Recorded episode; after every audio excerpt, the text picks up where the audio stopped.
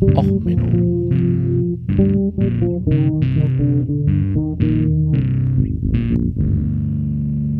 Der inkompetente Podcast über Dinge aus Militär, Technik und Computer, die so richtig in die Hose gingen. Ja, hallo. Herzlich willkommen zu Och Menno, dem Podcast, wo bei allen Sachen inkompetent die Eins gewürfelt wird. Äh, ja, heute mal ein super nerdiges Thema. Heute die Folge Mörderhobo, Roll für Schuss ins Knie. Äh, Musik heute von, äh, ja, Deerstalker Pictures, äh, From One for All, der Murder Hobo Song, den sie zu ihrer aktuellen Kampagne, also äh, Kampagne Season, das ist eine D&D Comedy Show auf YouTube, die einen Song zu ihrer aktuellen Staffel rausgebracht haben. Ja, und worum reden wir heute? Ähm, ja, wir reden heute mal um ein bisschen, äh, ja, äh, Gier frisst Profit. Man kennt das Problem ja, ne? Firma denkt sich so, hey, wir sind, wir sind toll, wir sind geil, wir wollen mehr Geld von allen. Und dann machen sie Sachen, wo man sich im Ende dann nachher denkt, habt ihr da mal wirklich sinnvoll drüber nachgedacht? Macht das denn Sinn? Ähm, oder habt ihr euch jetzt, war der, äh, der Wunsch wieder Vater des Gedanken, äh, habt ihr euch das gut überlegt? Jetzt ähm, bisschen, also es ist jetzt eine Folge, wenn ihr totale Rollenspielfans seid, habt ihr das alles schon gehört und ich werde euch nichts Neues erzählen. Es geht nämlich um das OGL-Debakel. Für den Rest von euch, äh, was ist das OGL-Debakel? Naja, ähm, Dungeons and Dragons, äh, das größte ähm, äh, Pen-Paper-Rollenspielsystem der Welt. Ähm, ja, die äh, gehören zu Wizards of the Coast. Wizards of the Coast hat, nachdem wegen anderen Drama ähm, die vorherige Firma ähm, pleite gegangen ist, die das Produkt gemacht hat, das war TSR, äh, haben sie die äh, aufgekauft und die sind dann später aufgekauft worden von Hasbro.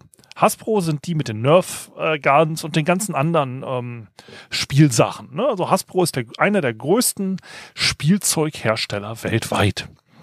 Und ähm, Wizards of the Coast, ähm, die machen übrigens auch Magic the Gathering. Ähm, Magic the Gathering habe ich gar keine Ahnung von. Ähm, aber äh, ja, die machen das halt auch. So. Und ähm, Wizards of the Coast, die haben mit D&D äh, in den letzten Jahren sehr viel Erfolg gehabt mit ihrer fünften Edition. Die vierte war nicht so erfolgreich, aber die fünfte Edition in den letzten Jahren ist sehr erfolgreich. Auf YouTube gibt's ganze Menge Let's Plays, wo dann hier ne, live am Tisch mit aufwendigen Kostümen gespielt wird. Bei Stranger Things ähm, zieht sich D&D durch die Staffeln durch. Es kommen immer neue Leute und sagen, hey, ich will spielen. Es ist so erfolgreich wie noch nie. Es sollen neue Spiele rauskommen. Baldur's Gate ist mal wieder neu aufgesetzt worden. Also, wer es kennt, Planescape Torment, Baldur's Gate, äh, Neverwinter Nights und so. Das waren ja alles so die berühmten Rollenspielspiele meiner Jugend quasi, so auf dem Computer und so. Das war alles D&D. Ähm, Hauptsächlich übrigens, äh, witzigerweise, dritte Edition von den Regeln her. Ähm, aber wie gesagt, wir sind jetzt in der fünften Edition. Critical Role, das ist eine amerikanische ähm, Actual Play Gruppe. Die sind ja sehr erfolgreich geworden, äh, haben jetzt auch auf Amazon ähm, ihre Vox Ma äh, Machina Serie ähm, und haben jetzt auch noch neue Staffeln veröffentlicht. Ähm, jetzt in den letzten Wochen kam raus, ja, sie kriegen jetzt auch noch Filme und Amazon ist da richtig im Investieren. Ja, und es lief für ähm, Wizards of the Coast eigentlich gut. Es soll jetzt halt ein äh, Film rauskommen, Anna Amongst Thieves, ähm, mit, äh, ja, den äh, Chris Pine und so weiter. Ähm, wer noch alles dabei? Chris Pine, Hugh Grant ähm, und so weiter. Und da gab es einen Trailer und die größte Kontroverse bis jetzt war, da verwandelt sich die Druiden in einen Owlbear. Owlbear ist so eins der ikonischen Monster von Dungeons and Dragons.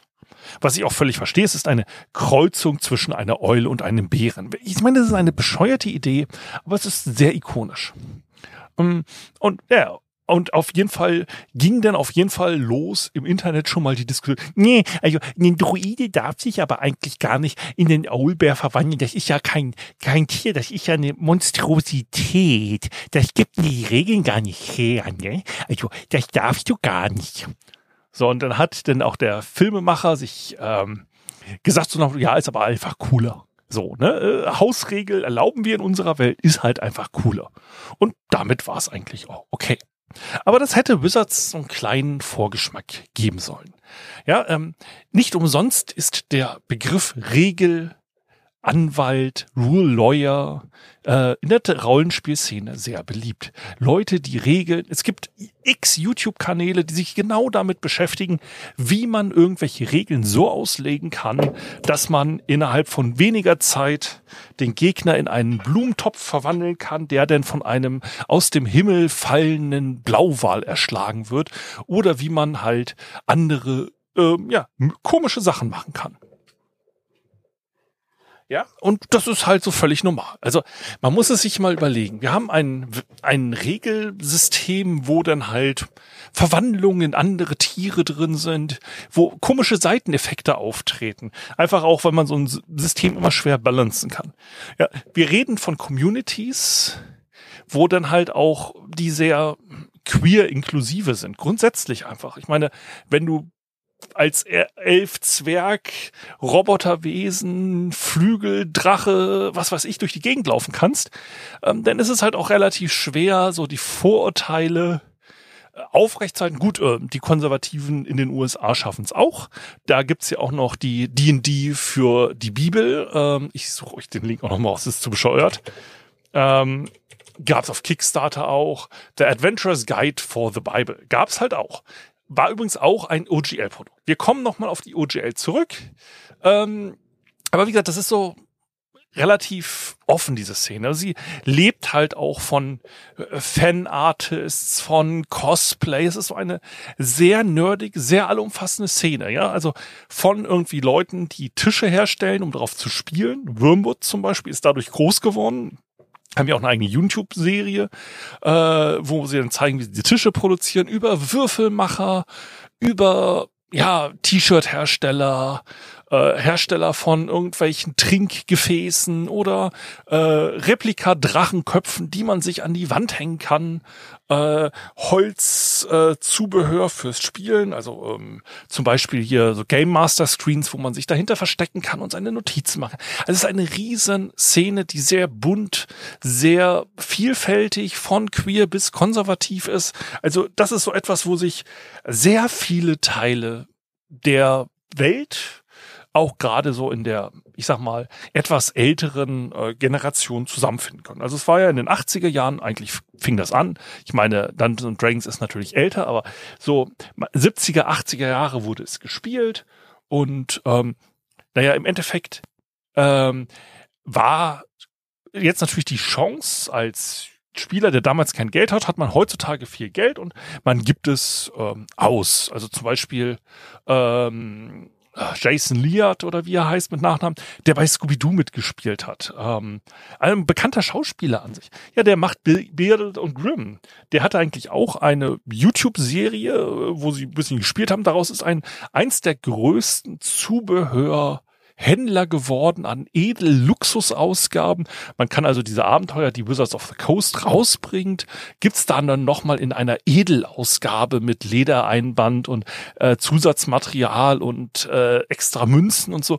Äh, ja, oder ähm, ja, so Prominenz in Hollywood gibt's auch äh, Videos, wie die dann halt sich treffen in den extra eingerichteten äh, Räumen, die sie in ihrer Villa haben, nur fürs Dungeons and Dragons äh, spielen. Da ist also wirklich in diesem äh, Zubehörmarkt ist einfach Geld drin. Ne? Und wie gesagt, eine sehr, ja, sehr breite Community. Und das Ding ist, auf Dungeons and Dragons basieren so ziemlich alle Rollenspielsysteme also Pen-and-Paper-Rollenspielsysteme, die wir so kennen.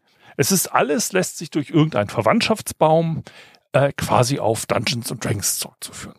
Und es ist halt so, dass ähm, mit der dritten Edition hat Wizards of the Coast etwas gemacht, was für mich auch damals, also nicht damals, aber insgesamt der Punkt war, weswegen ich überhaupt heutzutage D&D spiele.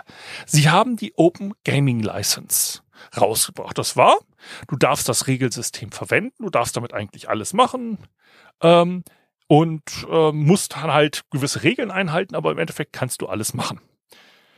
Ähm, der große Vorteil für ähm, Wizards war halt, sie konnten andere Leute damit quasi nicht beauftragen, aber sie andere Leute konnten für sie Abenteuer schreiben.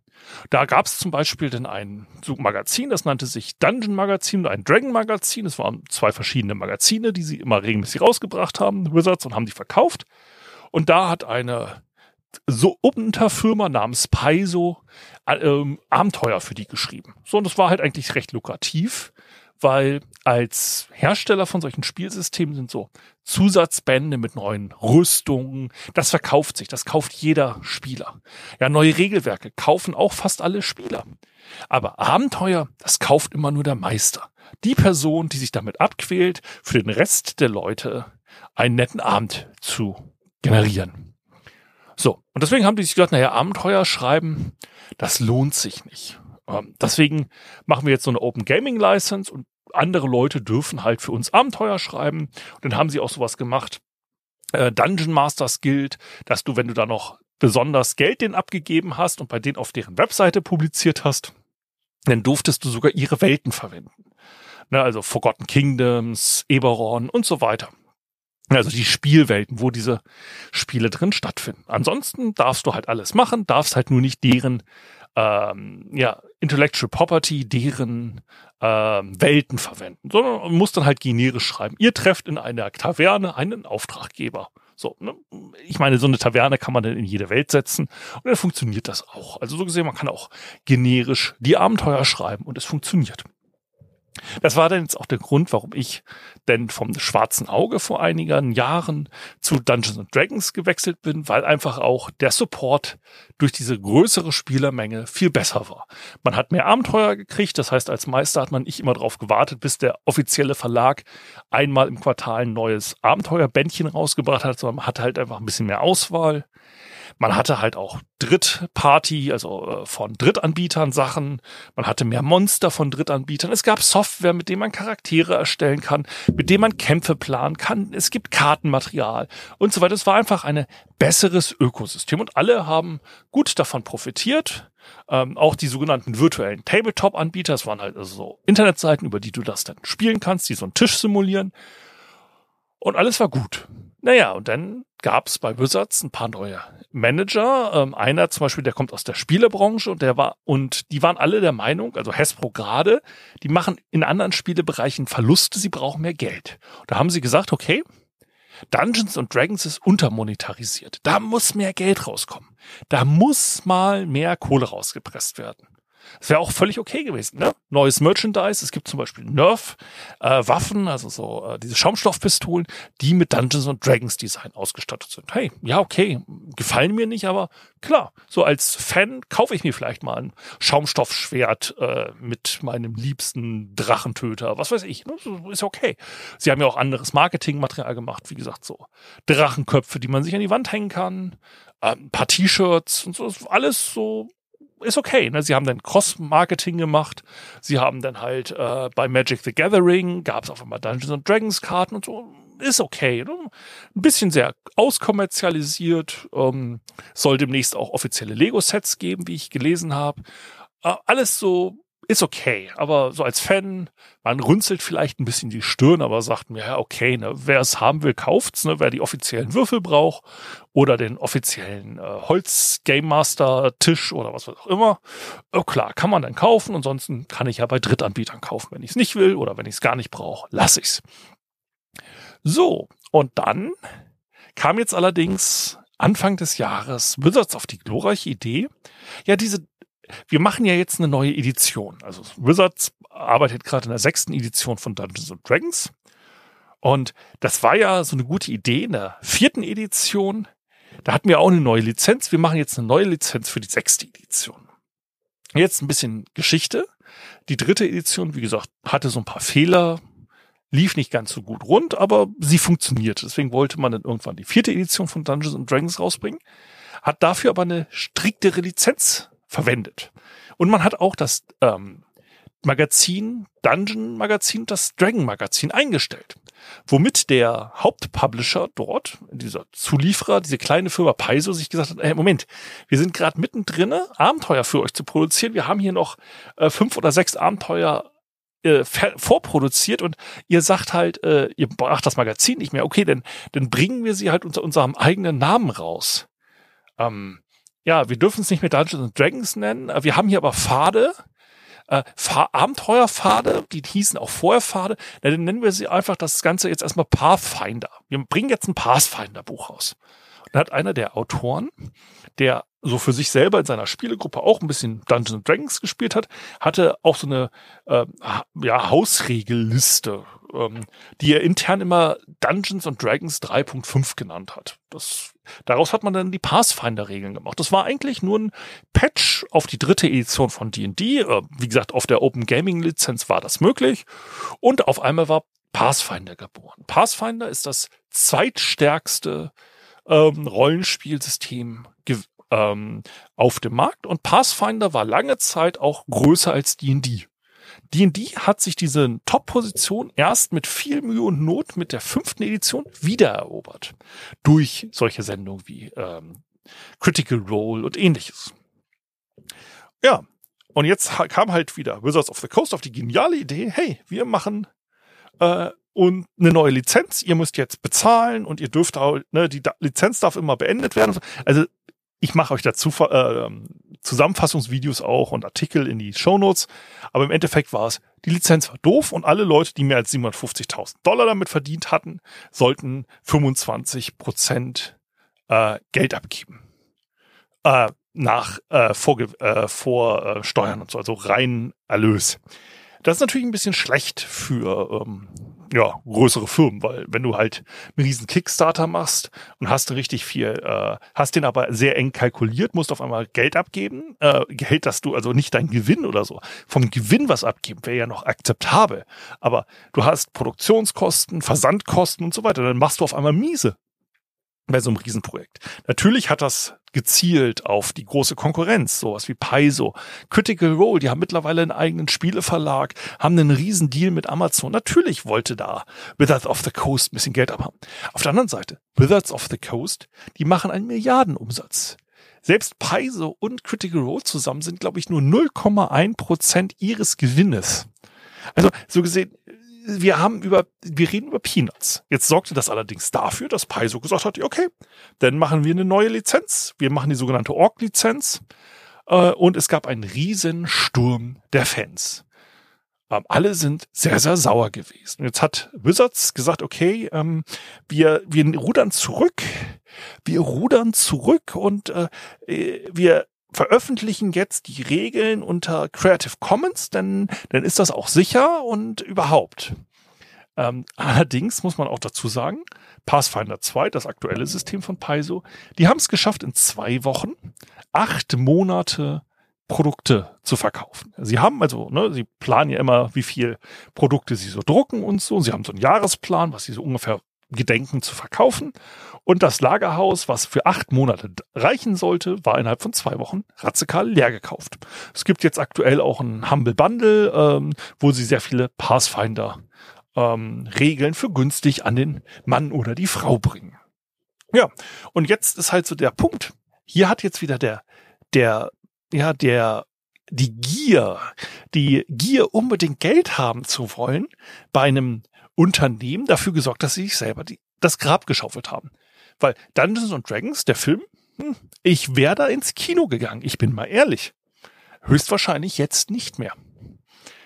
Dungeons and Dragons, ich habe fast alle Abenteuerbücher gekauft. Äh, teilweise dreimal übrigens. Ne? Äh, einmal in Hardcover, dann teilweise in der Sonderedition, plus noch einmal in der Edition fürs VTT, also für den virtuellen Tabletop. Ähm, ja, bei Paizo ist es übrigens so, dass alle Regeln und alle Regelelemente, die man braucht, um das äh, im VTT zu spielen, sind kostenlos. Das heißt, ich zahle keine 50 Euro pro Regelband, nur damit diese Regeln dann nachher in meinem Online-System funktionieren. Die sind kostenlos. Natürlich will ich das Buch vielleicht haben, um was nachzuschlagen, aber alle Regeln sind kostenlos. Das heißt, ich werde langfristig wahrscheinlich mit meiner Runde zu Pathfinder wechseln. Äh, die bringen übrigens auch, Paizo bringt mehr äh, Abenteurer raus, als äh, Wizards es je schafft, weil die irgendwie eine Firma sind, die darauf spezialisiert haben, Abenteuerbücher zu schreiben. Aber es ist halt spannend, dass man so sieht, dass Firmen, die einfach krampfhaft versuchen, Geld zu machen, ihren eigenen Markt nicht verstehen und dadurch kaputt machen. Das sehe ich auch, ja, wie gesagt, in meinem zivilen Leben. Es gibt so viele Firmen, die ihren Markt nicht verstehen. Dasselbe haben wir jetzt übrigens bei Twitter. Deswegen mache ich da eigentlich. In meinen Augen ist über OGL schon so viel alles gesagt worden. Ich habe jetzt 20 Minuten drüber äh, geredet und habe nichts Neues hinzugefügt. Also die Leute, die es äh, kennen, die werden sich jetzt gelangweilt haben. Aber Twitter will jetzt mit fünf Tage Vorwarnung die API abschalten. Was ist eine API? Ja, das ist die Programmierschnittstelle, mit der Programme auf Twitter zugreifen können. Also sowas wie eine App auf dem Handy. Also nicht den offiziellen Client, sondern einen anderen Client. Oder Bots. Viele von den Accounts auf Twitter, die ähm, berühmt und bekannt geworden sind, sind teilweise Bots, die irgendeine Funktion machen. Zum Beispiel der Elon Privatjet Verfolgungsbot, der jedes Mal, wenn Elon sein Privatjet nimmt, twittert, wo er hingeflogen ist. Oder Börsenkurse twittern, automatisiert irgendwelche Karten machen und, und, und. Oder auch viele Social Media Firmen, die nutzen ja nicht das die normale Smartphone App auf dem Handy oder den normalen Webseiten klein. Da gibt's spezialisierte äh, TweetDeck zum Beispiel habe ich auch mal eine Zeit lang verwendet. Da hat man dann verschiedene Spalten, sieht halt das Ganze ein bisschen angenehmer. Es funktioniert auf einem großen Monitor besser. All diese Tools oder diese diese komischen Social Circle, die man immer mal kennt, ne, diese Kreise, oh, hier, ihr seid in meinem inneren Kreis, die äußeren Kreise. Das sind alles Webseiten, die einen API-Zugriff brauchen. Und Twitter hat jetzt spontan beschlossen, hey, wir wollen das Ganze jetzt kostenpflichtig machen. 100 Dollar im Jahr soll das kosten, dass man so die API verwenden kann. Ja, das ist dann wieder äh, Gier frisst Hürden. Ja, oder ähm, Audi, die dann halt sagen, wie war das? Heizung kostet extra bei Autos in den USA. Äh, wie war das?